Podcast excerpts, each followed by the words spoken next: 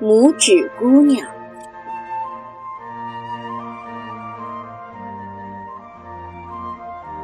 从前有位老奶奶，她一直很想有一个孩子，于是她找到了巫婆为她出主意。巫婆拿出一颗大麦粒，对老奶奶说：“只要把它埋在花盆里，愿望很快就能实现。”老奶奶接过麦粒，高高兴兴地给了巫婆三个银币。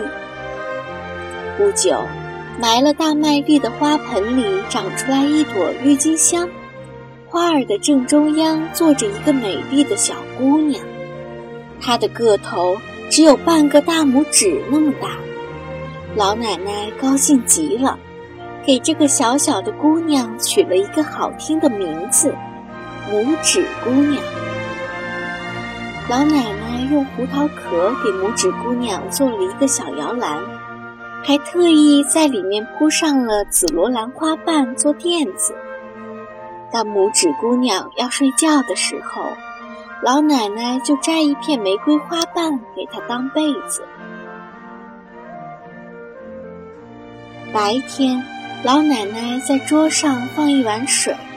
拇指姑娘就把一片郁金香花瓣推到水中，当做小船。拇指姑娘在水中一边悠闲地划来划去，一边唱着歌儿，她的歌声可动听极了。一天晚上，拇指姑娘正在胡桃壳摇篮里睡觉，一只老蛤蟆从窗子的破洞里跳了进来。他是来为他的丑儿子抢妻子的。老蛤蟆抱着胡桃壳一溜烟儿跑了。拇指姑娘此刻正睡得香呢，一直被老蛤蟆带回了家，她都没有醒过来。老蛤蟆的儿子长得很丑，一双眼睛圆鼓鼓的，身上长满了疙瘩。他看见美丽的拇指姑娘，可高兴了。兴高采烈地和老蛤蟆一起布置新房。他们把拇指姑娘放在睡莲的叶子上面，叶子四周都是水，这样就不怕它逃跑了。拇指姑娘醒过来了，她惊恐地发现自己被困在溪水中的一片大叶子上，她害怕极了。老蛤蟆游到叶子边上，向拇指姑娘介绍自己的宝贝儿子，希望他可以跟小蛤蟆一起住在泥巴洞里。可拇指姑娘一点儿也不想嫁给小蛤蟆，也讨厌生活在泥地里。她更喜欢的是蓝色的天、五彩的花和自由的空气，但这里周围都是水。根本没有办法逃跑，于是他伤心地哭了起来，眼泪一串串地落在溪水中。水里的鱼儿很同情他，趁着老蛤蟆走开，偷偷咬断了叶梗子。蝴蝶兄弟让拇指姑娘解下腰上的金带子，一端系在他们的身上，一端系在大叶子上。然后拖着大叶子顺着溪流逃走了。突然，一只大金龟子从树上飞了下来，一把抱住拇指姑娘纤细的腰，带着她飞到树上去了。拇指姑娘害怕极了，她以为大金龟子要吃掉她。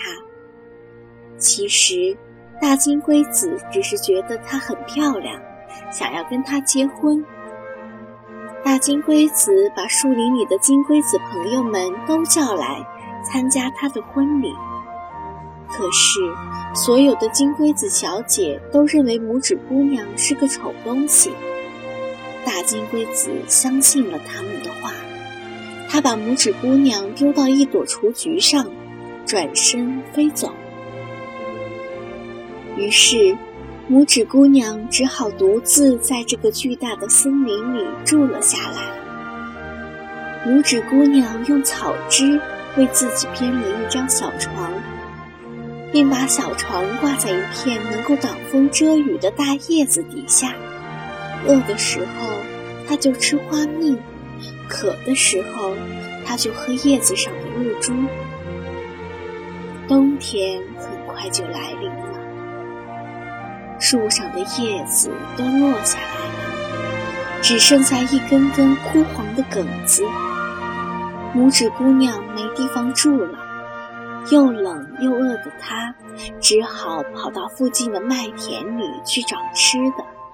她来到田鼠先生的家门口，请求他给自己一点食物，哪怕是一块小干面包也好啊。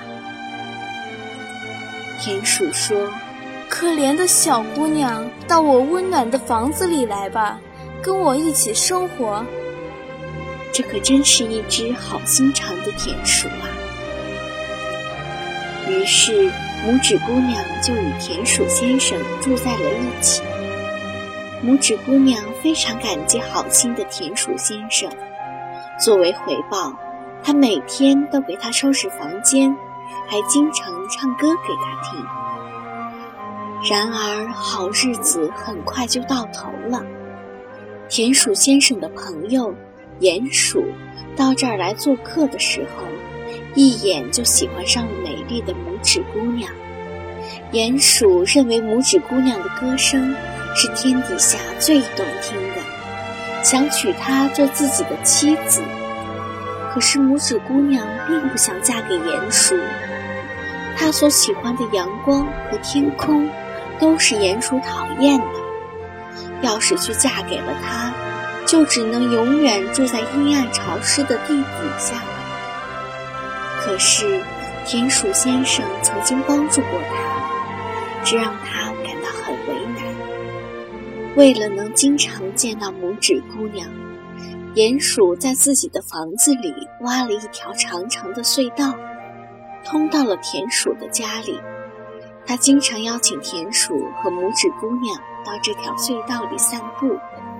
这天，鼹鼠邀请田鼠先生和拇指姑娘到自己的家里做客。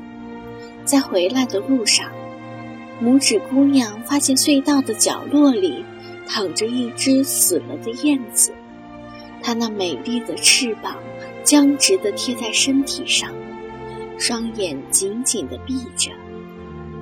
这只可怜的鸟儿肯定是被冻死的，因为。